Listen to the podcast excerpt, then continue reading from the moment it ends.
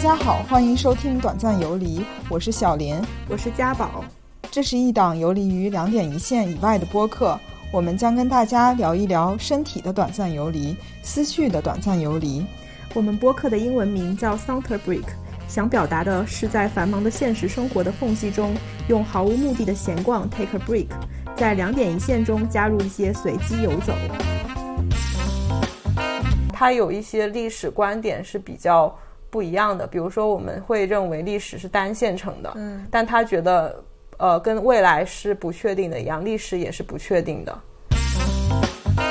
那你你还有其他的一见钟情的书吗？就是另一本呢，虽然一见钟情，但是也没有看完。一见钟钟情，但是不多， 在不多的里面算比较多。好的，嗯，眨言眨语。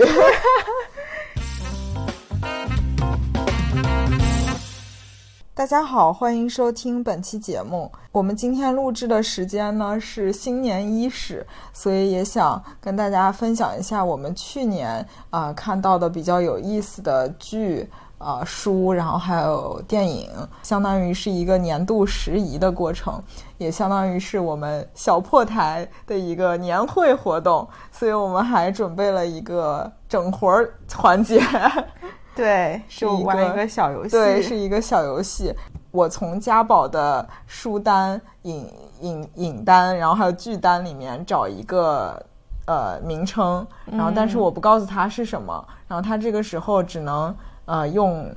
提问的方式，嗯对，而且我只能回答是和否来给他做提示。然后呢，呃，同样翻过来也我也是这样，然后看我们两个谁猜谁谁先猜出来，谁就赢了。哦，所以我们就是先心里有一个题目。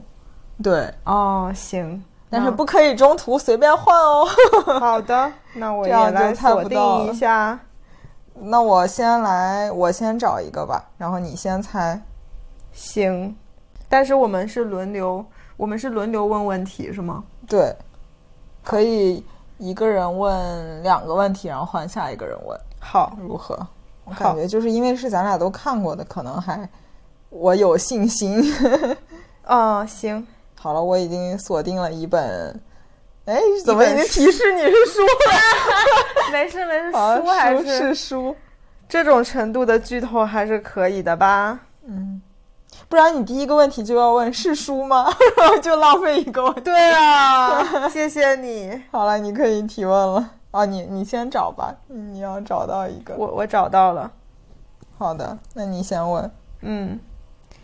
啊、我想一下，这是一本历史书吗？嗯，它有历史的，哎，是呃，那我只能回答是和否，那就算是。我可以直接说答案吗？你已经猜，你来，你来呀！失落的卫星。啊，我说是历史书，是历史书啊、因为你说它有一点历史的成成分，所以不是嗯失落的卫星。嗯，丁不对，那还我还有一个问题啊，不，你第二个问题是是失落的卫星吗？删 掉两个了，好吧，那换换你问我问题了，嗯，它是 是书是吗？不 是另一个问题，呃，它的主角是男的吗？啊、可以这么说，好像没缩缩紧，因为因为电影一般都有男女主角嘛，但确实这个电影就是男男的比较重要，对哦，嗯那我就是这个问题，对，然后该你问了。嗯、有有旅行的部分吗？ 有，我觉得你要猜到。那我又要用用下一个问题 了，是从大都到上都吗？ 你赢了。主要你对我太好了，因为我今年看看完的书不多， 你一对，下给我直圈接选了了一个书。对很小的范围。然后那换我你那问我我的了应该是一个电影，然后主角是男性为主的。对，而且我看一下给我你自个己的给答你个案小 hint，嗯，就是不止一个男的，太多了，主要中国的啊，我可以问是国外的吗？是。现在你可以狂问我问题。对我现在没有指标了， 对，我已经数 了。外国的很多男人，你还可以就是限定一下这些男的的年龄范围啊、风格啊什么的呀，嗯，它跟战争相关吗？不相关。它跟战争不相关。那我看的男的比较多的，好像都是战争的。哎呦，哎，主要电影看的比较多。对，嗯，属实给自己挖坑 了。哈，我下一轮也问你电影。可以再你再考我一下，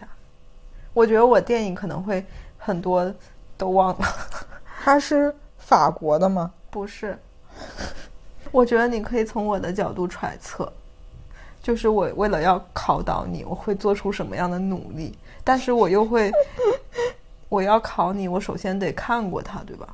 哦，就是你也看过的对， 《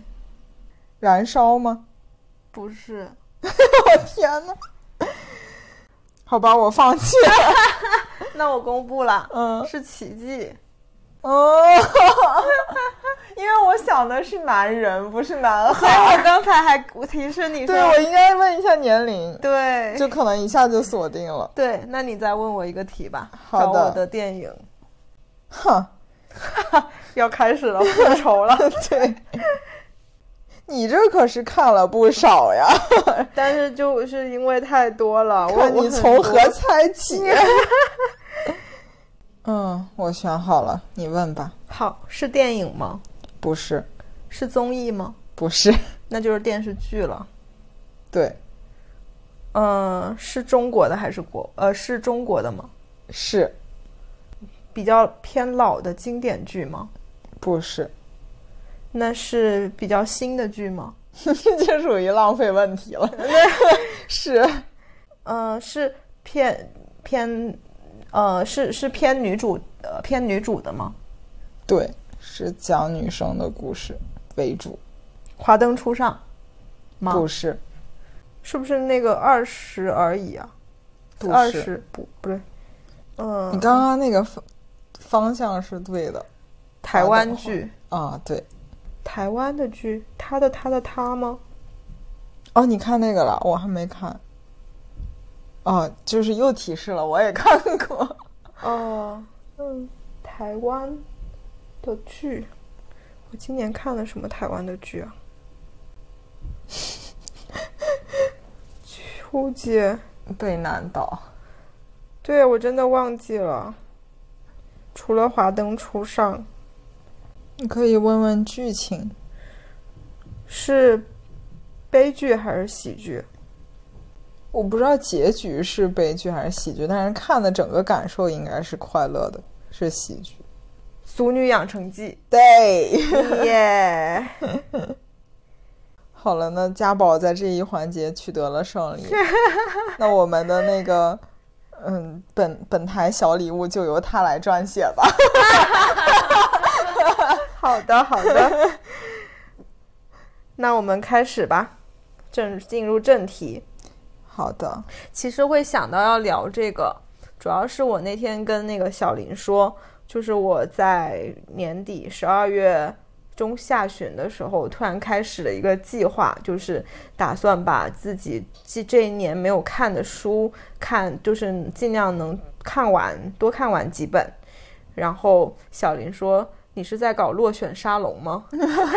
然后我们就，因为我们两个都是那种特别就是特别爱翻书，但是很难看完一本书的人。 我尤其 对，所以让我们做落落选沙龙，应该可以有很多上榜的名单。对，然后我记得你说你扎了很多书， 对，读书界的渣女。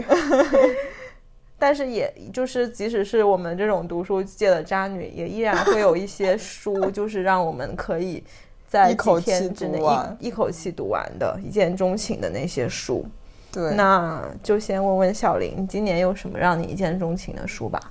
嗯，我觉得就是对我来说，这种一见钟情的书，就是一口气读完，肯定还是它的剧情会比较引人入胜。嗯，然后，所以是一本小说，叫《神们自己》，呃，是那个阿西莫夫，呃，就是我们那个科幻鼻祖阿西莫夫的一本书。然后，可能大家对他这本书应该是不陌生的，因为他这本书好像获了星云奖、雨果奖，还有一个什么奖，反正就是科幻界的三个大奖，他都获得了。嗯，然后他还有一本比较有名的，叫呃叫什么来着，《永恒的终结》，然后嗯也是一个比较有名的，就是科幻小说吧。然后他这一本书，就是他本来的设定呢，就会特别抓人。嗯嗯，它设定是，就是就像我们现在一样，但他这本书肯定是写于。呃，很久以前的了，但是他当时的社会呢，也面临着我们现在的一个问题，就是能源枯竭的问题。就我们现在的能源枯竭呢，可能是觉得化石能源要转化成新能源，然后来应对我们这个能源枯竭，包括环境问题。当时，当时它这个书里面的设定呢，也是说人类想要获得一种永恒的能源，嗯但是这个设定呢，就是它通过跟平行宇宙之间的能量交换，获得了永恒的能源。这个就是既清洁又永恒，嗯就是完全是一个完美的能源。嗯然后他这本书就是在这个平行宇宙的大背景下面写的，当然它分为三个部分，其实每个部分都可以挑挑出来作为一个短片来看。嗯然后第一个部分呢，就是讲人们怎么发现了这个平行宇宙，嗯，然后但这一段呢，它其实是有点像介绍了一个学术界的一个呃政治环境吧，就是有些大咖呢，他会呃特别标榜自己的能耐，然后呃处于学术链、呃学术鄙视链底端的人呢，又很难把自己发现的东西。呃，进行一个输出，就是上面的人会压着你，尤其你跟他的观点不一样的时候。嗯但是同时呢，这个大咖也就是发现这个电子通道的这个人，他一直自命为是他自己发现的，但是其实呢是平行宇宙的那些怎么说，可以说是人类吧，来呃发明的这个电子通道，只不过是碰巧被他看到了这个通道的一个现象或者是一个接口，然后他就认为是他自己发现的，然后他也因此就是获得了很多名啊利啊，然后地位也非常高，就有点儿有点儿像一个人类的拯救者那种，就是突然发现了一个永恒的能源。然后这是第一部分，其实好像说这个阿西莫夫他本来也是在大学里任教的，所以也有可能是他自己夹带了一些私货，他遭受过一些什么学术里面的不公啊、哦，暴或者是力，对，然后第二个部分呢，就是它，我觉得是最绝的一个部分，嗯就是它描述了平行宇宙那那个世界的样子，嗯就是我觉得简直就是想象力爆炸的一段儿。哦，嗯，它里面想象的就是首先那个世界的人类的关系是跟我们不一样的，呃，就是我们现在大部分不管是同性恋还是异性恋，都是两个人组成一个家庭来繁衍对后，代。一夫一妻制，对对对，但是那个那个宇宙里面呢是三个人一起，它哦分为离者、情者和抚育者。就哦是理者，就是嗯，就是字面意思，他比较理性，他比较喜欢探究什么事物的本质。然后情者呢，可能就是比较 emotional 的那种人。嗯然后抚育者呢，他就是非常的呃现实，比如说他负责做饭，他负责养小孩儿，而且这些都是呃来源于他。本身的一个可能像基因一样，或者他一出生他就愿意做一个抚育者。这个好像 A B O 宇宙啊， A B O 宇宙是什么？就是耽美文的一个发 展，嗯就是耽美文发展之后，应该也是从国外传过来的。然后他就说世界上有分成三类人，嗯一类叫阿法，然嗯后阿法就是他哦长相我好像啊，听过然后能能力啊都很强，嗯就是就是我们现在现实生活中的男性的理想版本。嗯然后还有一个 Omega，就是、是呃长相也很好，但是他可能比较柔弱，然后他是有生殖能力的，嗯然后但是阿法和欧米伽都是会，就是像动物一样，会受到那种激素的那个刺激，嗯就是会发情啊什么的。嗯然后还有另外一种人类叫做贝塔，嗯它就是什么都是比较中等的，然后就有点像你说的那个抚育者的那个角色，嗯对，然后他可能就比不会，他他就不会闻到阿法和欧米伽散发出来的那种激素的吸引，嗯所以他可能可以保更保持理性吧。哦，对，所以他充当了那个比较稳定的那个角色。对对对，哦，嗯对，可能哦，还是可能是有一点不一样。这本书里面那个抚育者，他是比较想繁衍后代的那个，但是他们繁衍后代必须是这三个人一起。哦就他描述的是那个呃情者，他需要制造一个氛围，就是他的身体，就是我觉得他们应该不是真正人类的形状啊，嗯就他们的身体是一团雾或者是一团气体那样的东西，嗯就他们繁衍后代必须需要这个情者制造一个这样的环境，嗯然后才可以呃繁衍后代。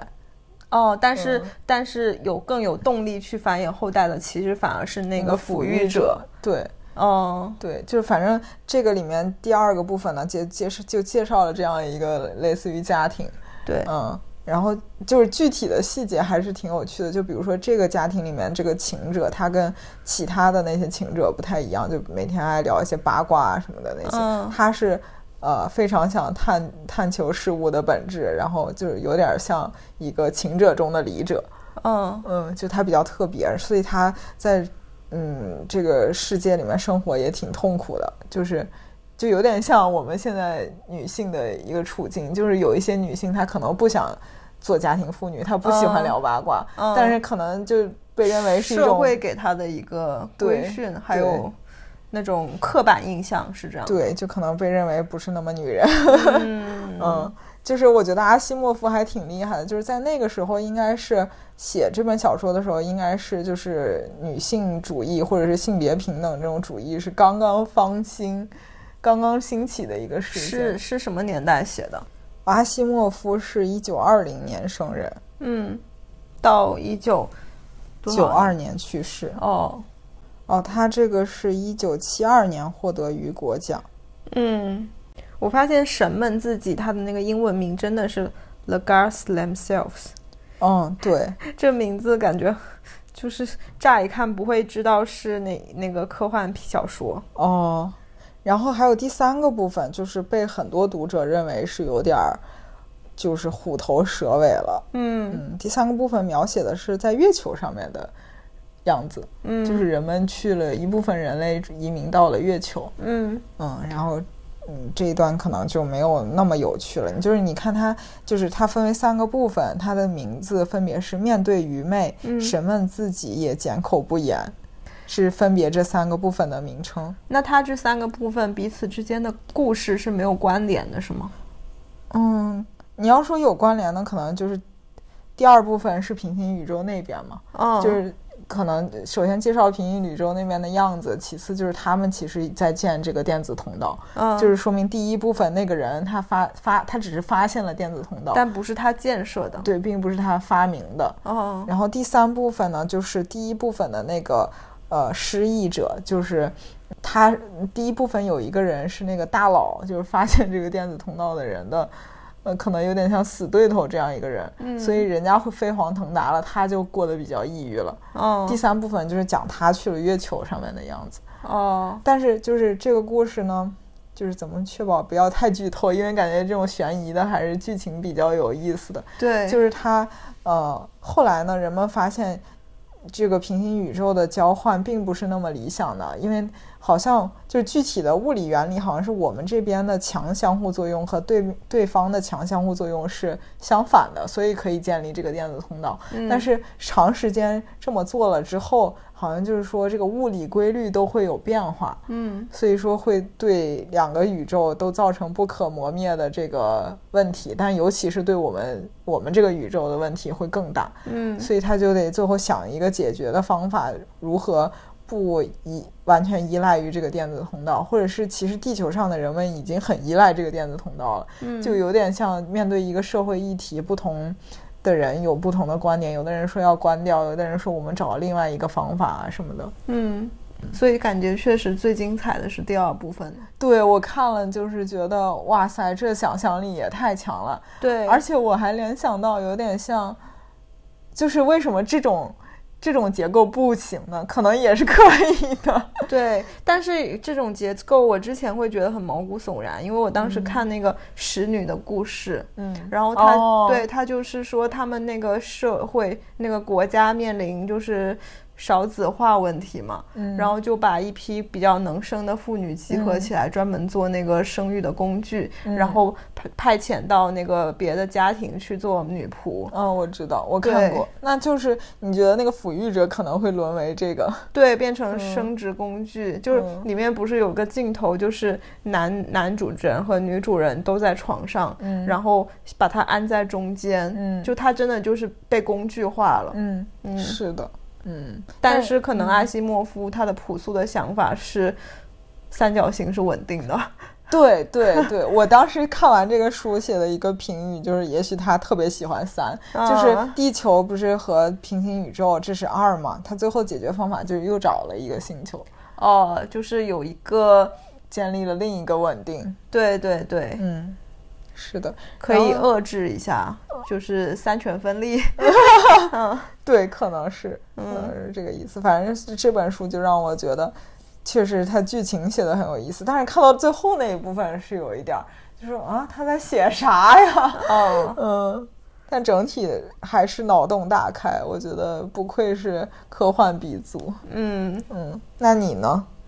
有没嗯，有什么让你欲罢不能的书？今今年第一本让我欲罢不能的书是你推荐给我的那本《失落的卫 星嗯》，对，就是我已经忘记你当时是怎么说的了。嗯反正就是看完之后，反正我呃，我那段时间就是一整个特别喜欢旅行文学，然后确实也觉得《失落的卫星》就是在旅行文学里面算是可读性很强，然后又嗯很有信息量的一本书了。 嗯就是呃，首先他写的那个地方是一个对我们来说就是很想要去探寻，或者我们之前可能嗯甚至不知道自己对它是有好奇心的一个地方，因为嗯它是长期被大家忽略的所以中是亚。卫星嘛，对，嗯所以我我们只知道有各种斯坦，但是分不清究竟有哪几个斯坦。对我也是看完之后才知道中亚是五国， 五个斯嗯，对对对，而且它其实是跟中国有非常悠悠久的那个历史渊源的。对，然后嗯又是当年夹在中苏呃夹在美苏之间的几个国家，嗯，当年是苏联的一部分。嗯然后呃，像那个沱沱市也曾经被流放到那边哦去，对，就是其实是一个很有历史文化积淀的厚一重个地感方。嗯对，但是就是。会发展到现在一个变成一个失落的卫星，就还挺嗯让人唏嘘的。嗯，所以就觉得他选择这样一个地方去作为一个目的地，确实是，然后作为一个写作的材料，确实是特别好的。嗯而且他其实组织那个那个这本书是很有想法的，就是它不是流水账式的，嗯中间它有一些几篇是应该是当时有集结成稿然后发表的，哦所以就感觉会更有就是更有框架一些。嗯对，就不是，就是就是是有那种文采在里面的。然后 他本身应该是对这个地方有很感兴趣，然后会看很多这个地方的书影音，包括他后面最后嗯也推荐了一些对中亚相关的，对就感觉很受益。虽然有一个值得吐槽的是，它里面夹的那个地图我实在是没看明白。然后后来我那个推荐给我室友看，嗯他马上在网上下单了一个世界地图， 因为实在没看懂，然后他就对着那个地图去看，因为它里面会提到很多地名嘛，对我们是没有实感的。嗯是嗯，对，我记得我看的时候也是。看照着那个地图，因为他会说他从哪个斯坦到了哪个斯坦，对我就想他怎么走的。然后还有一个是不是乌兹别克斯坦有个什么湖、嗯那一块儿，嗯然后是几个国家交界的，然后还有一些领土争端啊什么的。对，，它还有几块是飞地，哦，对对对对，对然后就很想看一下那个是到底怎在么分布的。 对，嗯嗯，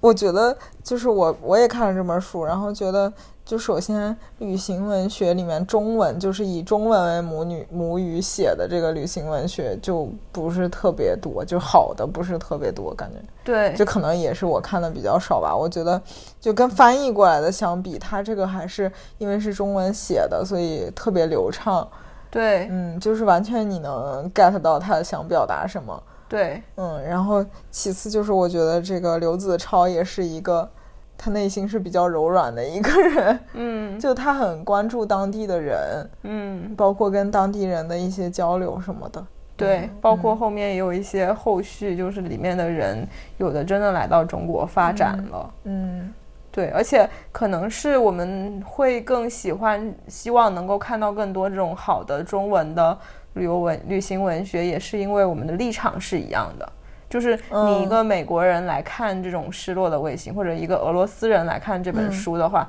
他跟我们中国人来看肯定嗯视角是是不一样嗯视角不一样，最后得出来的观点也还是不一样的。对，就是这就说到我最近在看的那本叫《中亚行记》，嗯，它是一个挪威人写的，就是明显带着一种西方的视角去看的，跟对刘子超的视角就很不一样。嗯嗯嗯，嗯，可能就是西方人看他那本会更有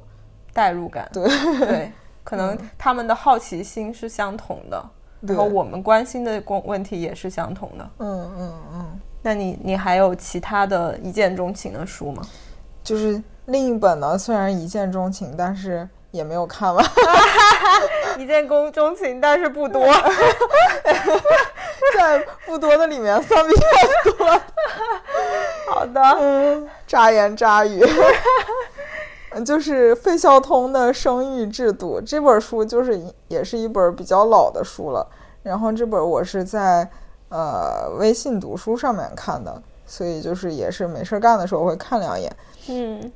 然后他这个解决解决了问题呢，他要说明的一个主旨呢，就是说人为什么要结婚生孩子？ 啊，你这是也是你的问题。但是他的回答呢，并不是我想知道的， 就并不是我那个刚刚就是初心，我以为他是在讲就是人到底为什么这是一个人生问题，但他解解解决的是一个讲的是一个社会问题，嗯就是但是我觉得这个同样也是让我们反思，就是。包括我们上一辈人，是不是也可以反思一下？就是在我们这个社会里面，觉得结婚生孩子是当然的，嗯就好像人啊，你到了三十岁，你怎么还不结婚？你就应该去结婚。但是事实上呢，就是通过费孝通的这本书呢，我们知道，就是人的本性啊，就是他的观点啊，但我不知道是不是这样，就是人的本性反而是趋于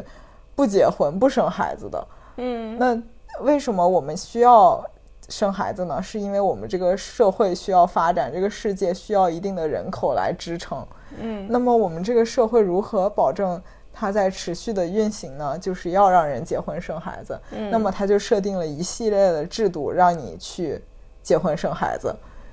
然后呢，它这个制度呢，到我们现在这个社会呢，已经是有一些潜移默化的，反而让你觉得我应该这么做，反而你根本就不去想你为什么不这么做。嗯嗯，然后它的本本质的逻辑呢，就是说我们这个社会需要一定的人口去支撑这个社会才能运行下去，然后包括像呃各种婚姻制度，各种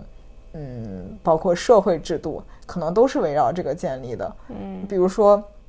他说人的本性呢，就是你想这个婚姻呢，我们现在想可能是给你一个性的权利，嗯，就是双方我们都是一个契约关系，一个契约关系，但是你想，它其实是限制了你的。啊欲选望的择权。对、嗯你如果不结婚的话，你可能有无数选择权；但嗯是你如果结婚的话，你再有那些选择的时候，你就是出轨了，就是你不道德的。按我们现在的制度来说，嗯嗯所以就是这个本质其实是反人性的，嗯，它其实是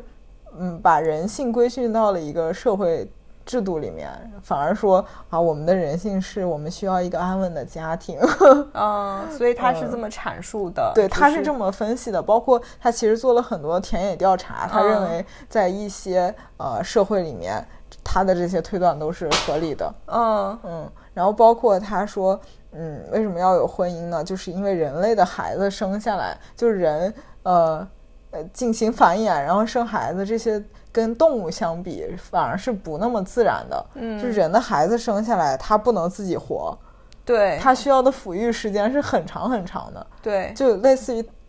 人类婴儿小 baby 是一个半成品，嗯所以他需要父母的不不管是经济上的，还是教育，还是纯抚育他，给他吃东西，给他穿衣服。他对需要有这样一个稳固的环境，他才能长大。 尤其呢，它里面这是他的观点啊，不代表我的观点。他认为男性是天性不愿意去做这件事情的，嗯所以他的观点是婚姻是女对女性是有好处的，它可以绑住一个男人跟你一起来运营这个家庭。承担这个风险，对，这但这是他的观点啊，嗯，就是可能跟现在的也有一些不一样了。反直觉了。嗯，对，现在可能我们觉得这个婚姻是女性要谨慎谨慎选择的，对，对，但他的观点是，就是反而是，呃，有一个有一个强有力的劳动力在这个家庭里面。那可能是性别视角的不同。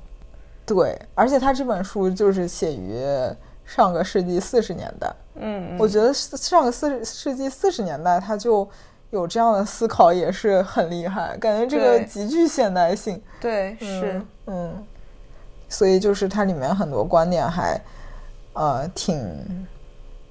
挺让人就是思考这个事情的本质到底是什么，对对对，并不是说我们存在即合理，但是它本质是什么，可能你也可以思考一下自己到底要不要怎么选择。嗯，嗯有意思。嗯，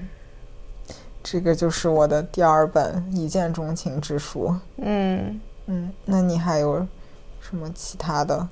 嗯，我还有一本是那个刘擎之前的那本《西方现代思想讲义哦，》，对，就是我印象中也看过不少这种什么那种什么呃多少讲多少讲这种书，嗯就是以讲义的形式来发表的这种书，但我觉得刘擎是里面就是写的比较通俗易懂的，尤其他的那个主题还是西方现代思想这种很高深。高深的、的那个书，嗯，然哎后我想起一个笑话，就是说嗯八十年代的时候，中国人不是流行看哲学吗？嗯，说一个男生如果想吸引女生，就手里拿一本西方哲学，就那本书就叫《西方哲学》， 对是吗，好吧西哲，好吧，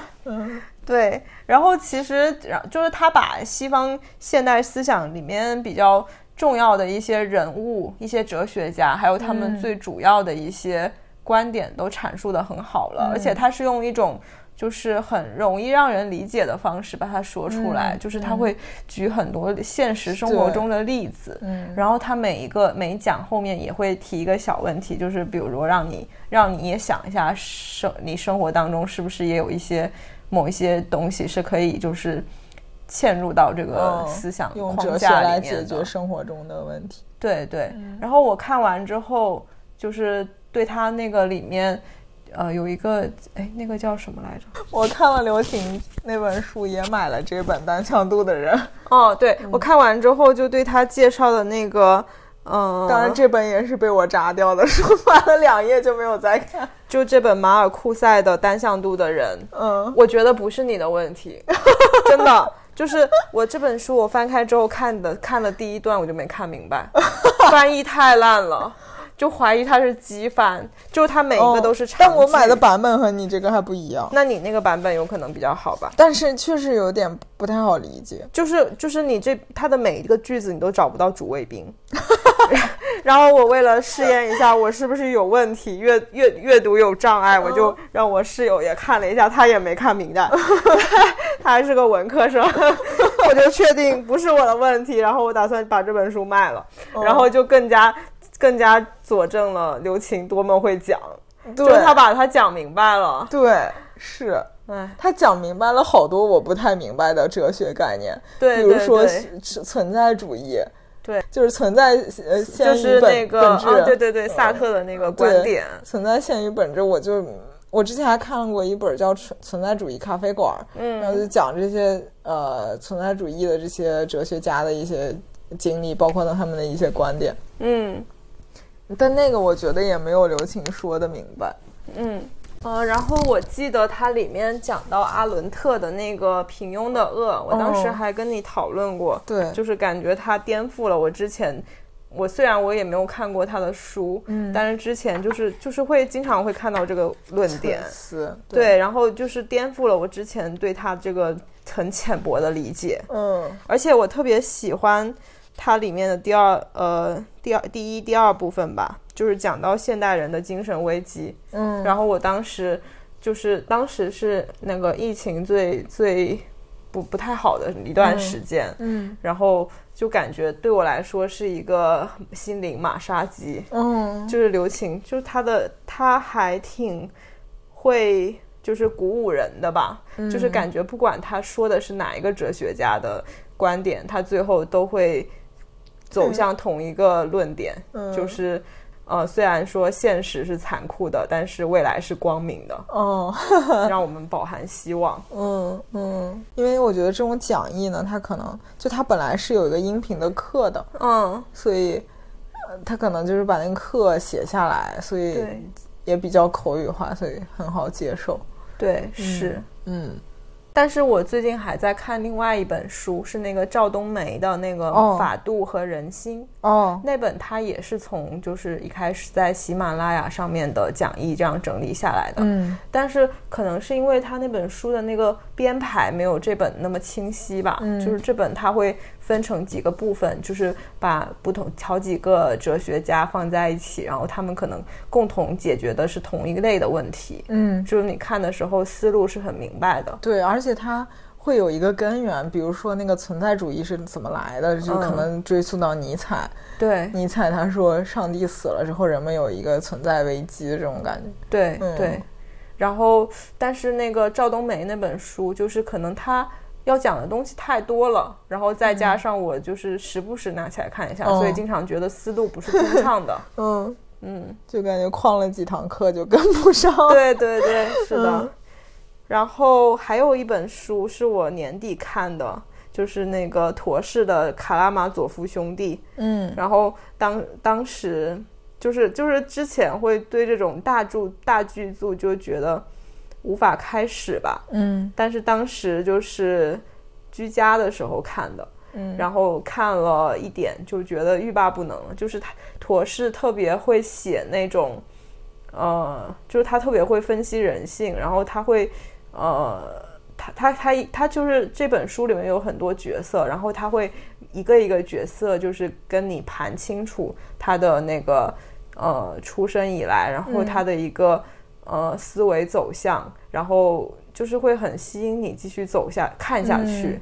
而且他的这个设定就是三兄弟，还有一个坑爹的老父亲，然后坑三爹的老对，就是他的那个 故坑事嗯娃的老父亲。坑娃的老父亲，但是他这个故事的，就是最呃，几乎就是快呃，基本上就是一开始没进展多久，这个老父亲就被其中一个人也不呃就被这个书里面的一个人杀死了，哦，然后就是后面就是审判的过程啊什么的，嗯然后这三个儿子又特别迥然不同，嗯就是一个是呃理性主义者，然后一个是呃那种天呃就是曾经去当过修士的一个信很信仰神的一个、像天使一样的人物，嗯，然后还有一个是介于两者之间，就是这不是 A O B 以对及理者清者后理者， 对，一个是就是最像普通人的一个人，就是他可能内 贝心塔是对信仰是对上帝有一些疑惑的，但是他又不敢呃真的去嗯质疑什么，因为他担心就是丢掉这个基石之后，是我们是不是就什么都不不再拥有了？哦，他有点像，就是那个尼采那一套。对对但对，尼采是强烈的直接把它推翻了。对对对，嗯所以所以就是，但是陀氏写这些其实是在尼采之前的，哦所以他是非常有先锋性的。嗯尤其是在那个沙皇的那个年代，嗯，感觉俄俄国也是，就是信仰还挺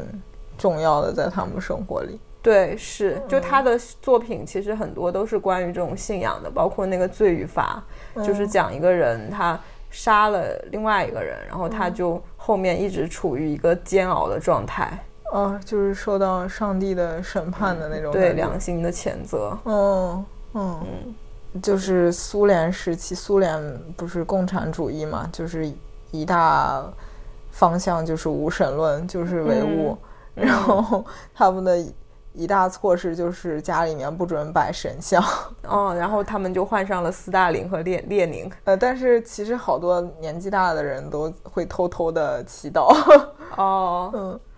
我感哎觉这个东西就是已经深深的植入了，对，就感觉在可能在那个二十年代初那会儿，不、不管是苏联还是中国，要破旧立新，嗯就经常会从一个走极端走到另外一个极端。嗯我昨天才看一本书，就是讲说，其实我们受那个五四运动、新文化运动影响太深了。嗯就是胡适他们那个时候推推行那个白话文，嗯然后我们就确实比较重视白话文，但其实古文也不是就是很多艰深的东西，其实也有很多就是很有社会风俗情趣的那种部分，嗯嗯比如说明清小说。里面也有很多精品，但是可能就很多被遗失了，不在我们的视野范围内了。嗯嗯，嗯，但可能每一次革命确实必须是激进的才能有效果。 要彻底的革命。不知道这就对，嗯那说完一见钟情的书了，嗯，然后就是你你的那个落选沙龙，你你不选一两部落选沙龙吗，我都是落选 沙龙，我太渣了。 你先说，行，我先说，今年我就是我不是那个展开了。临临终呃不是临终临终年年末年末冲击 KPI 的落选沙龙里面，然后算是看完了两本吧，然后对一本就是你可以先说说怎么就是可以进入你的落选沙龙。我听你那天的意思就是说，本来看看了一半儿就放下，然后后来又把它拿起来，觉得还是很不错的，对是、就嗯就是看那种纯，比如说刚刚提到的那一本看不下去的也就不算了。嗯哪一本看不起哦那本那个对，那单本向就度的没有人嗯没有资格上落选 沙龙。 嗯落选沙龙还是一些就是本你本该喜欢的东西，嗯比如说今年有一本是那个从大都到上都，是那嗯个就北大的历历史学家罗新老师的书，嗯然后它其实也算是一本旅行文学，虽然他写的那个沿途风景肯定没有中亚那么吸引人，嗯因为他就是从北京、京郊这些，然后一直走从北京，因为他是从大都到上都嘛，就是元朝的两个那个都城，嗯大都就是北京，然后嗯上都是在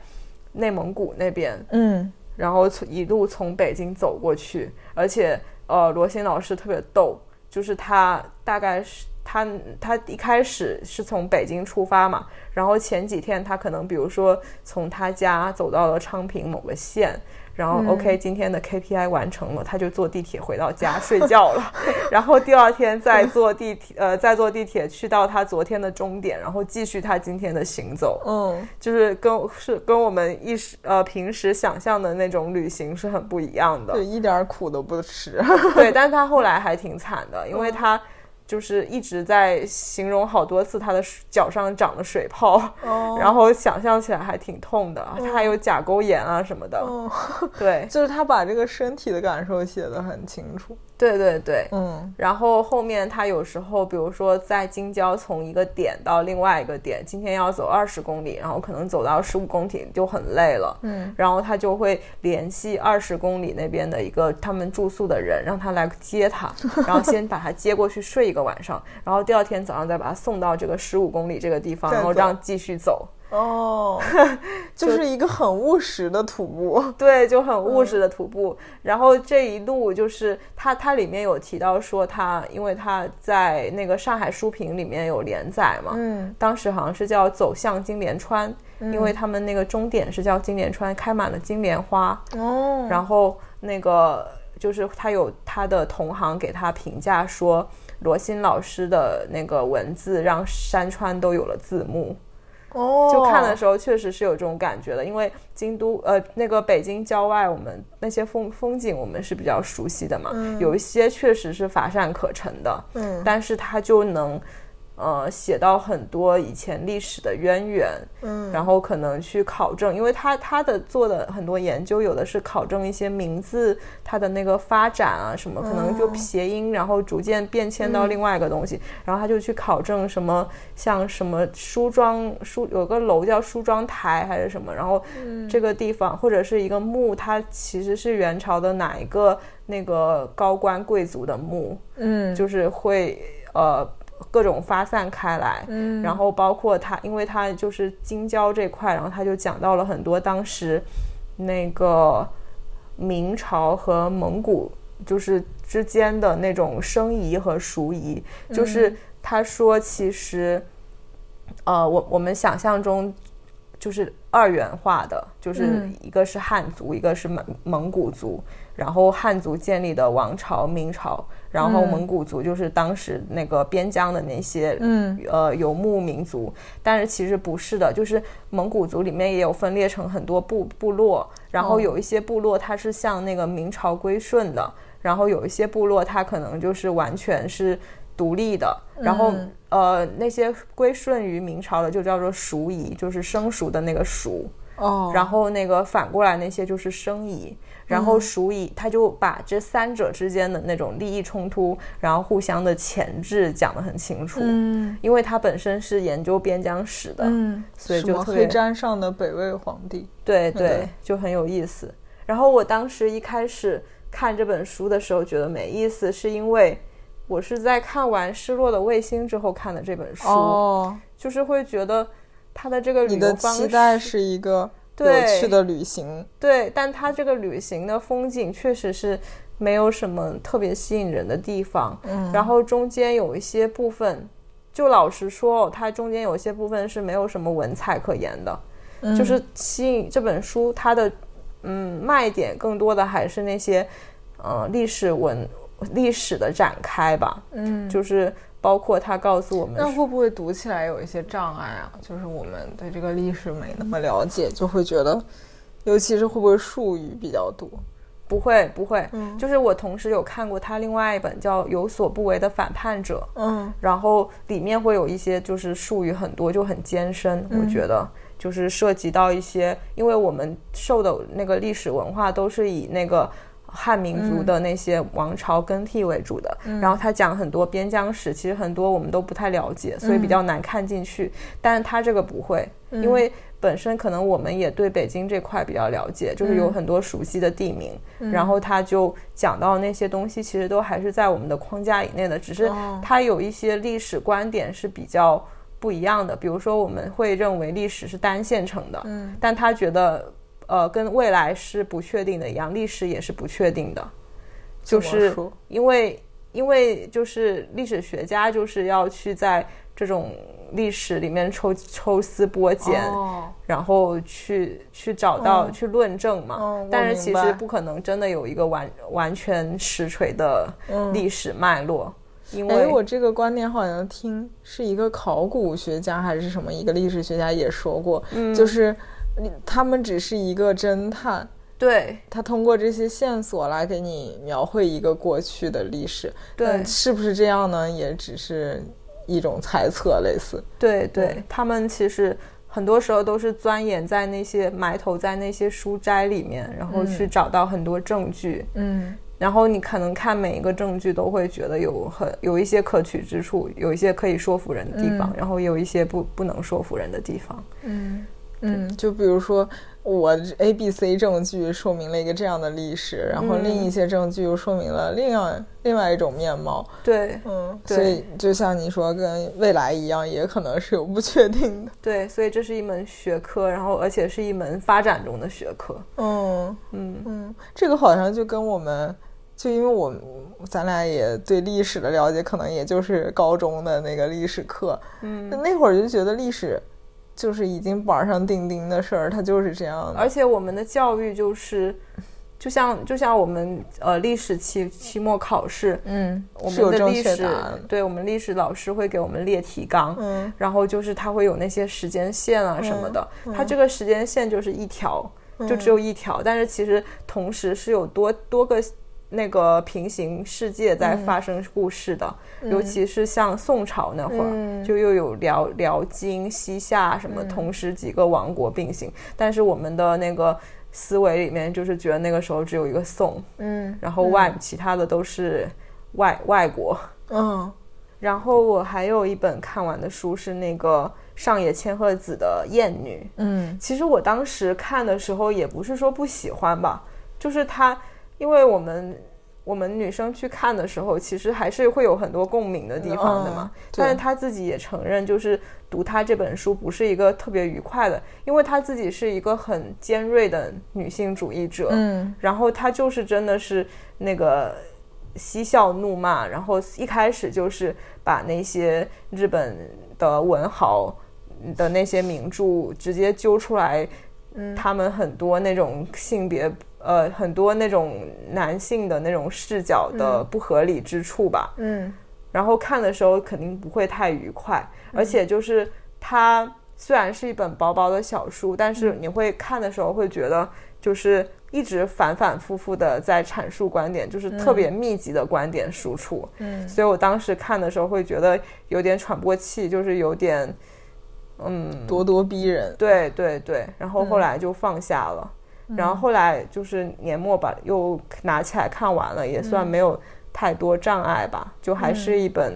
值得一看的书。嗯嗯，他主要的观点就是说，这个父父权或者男权的社会存在一些厌女的现象。对，然后而且背后的关问原因是什么？对，就是他会分析说，呃，这个男性之间是有一些联盟同盟关系的，嗯然后他们可能会，他们为什么会排排斥那种男性团体里面的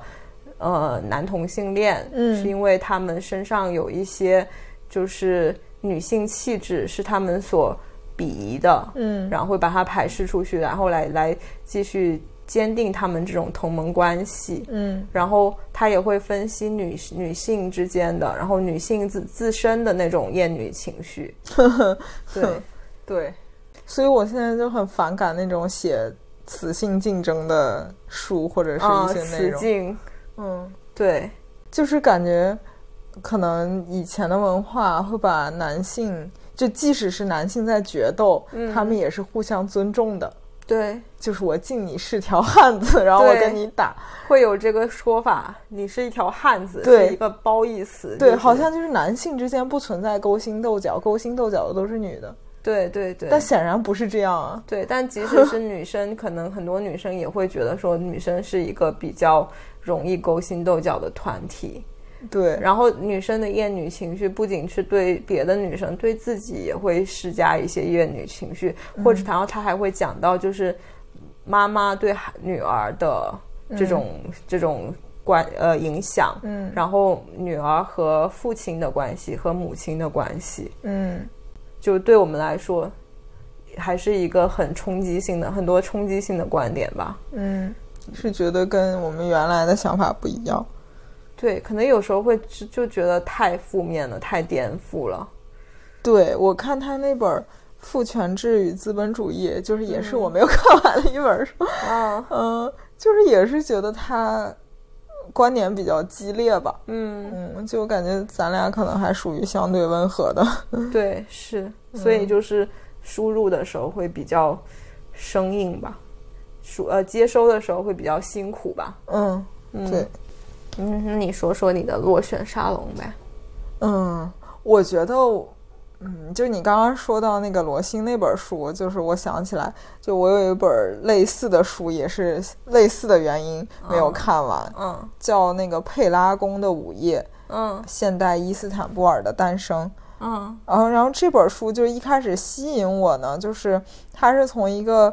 呃，就是很有电影感，就是它佩拉宫是一个伊斯坦布尔的酒店，然后这个酒店因为它就是在这种伊斯坦布尔这样一个就是各色人等聚集，然后又很有历史的